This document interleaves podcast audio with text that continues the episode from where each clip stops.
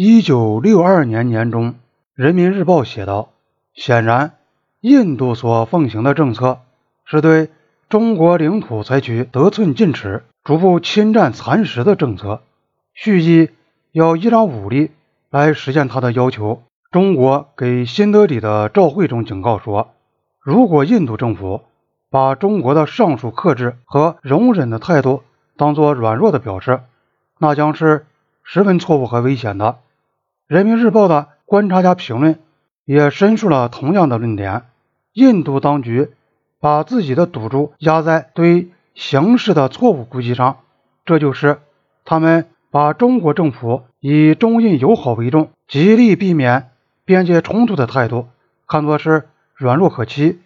自以为能用武力逼使中国屈服。后来中国人说的更明确了，他们说印度人。把中国长时期以来容忍克制看作是软弱可欺，他们还认为自己有恃无恐，既有帝国主义的撑腰，又有苏联领导人的支持，只要他们动手，就可以迫使中国退让，从而实现他们的领土要求。由于印度继续拒绝谈判或做出任何防止冲突的安排。除非中国在西部全面撤离印度所要求的领土，由于印度军队向中国东端的前沿阵地不断进逼，进行骚扰和挑衅，很清楚，摆在中国面前的只有两条道路：要么就同意从印度所要求的领土上撤走，并按照印度的条件谈判解决边界问题，牺牲自己的尊严和威望，以及在西藏、新疆地区的战略地位；要么。就接受印度的挑战进行战斗。在印度大举推行其前进政策之前，中国总以为发生战争的想法是荒唐的。一九五九年底，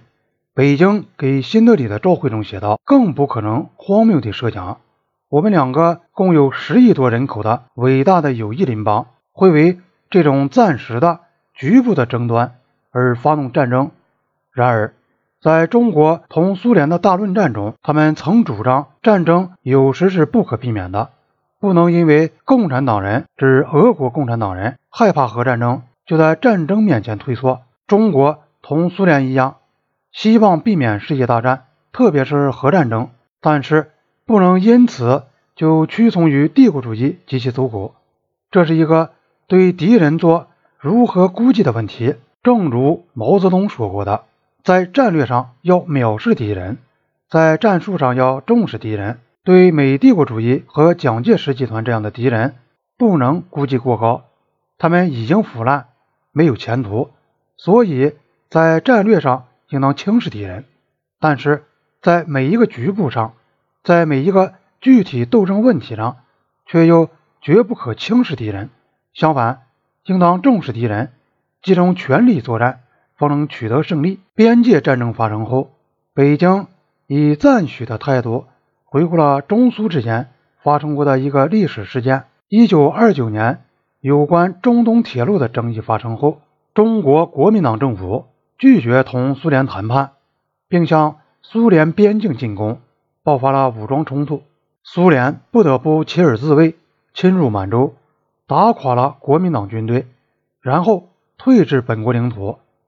中国人现在认为，苏联当时这样做是完全正确的。苏联的坚决反击不但维护了苏联的利益，也是符合中国人民的利益和全世界革命人民的利益的。中东路事件是强国以武装干涉保护境外特权和利益，俗称炮舰外交的典型事例。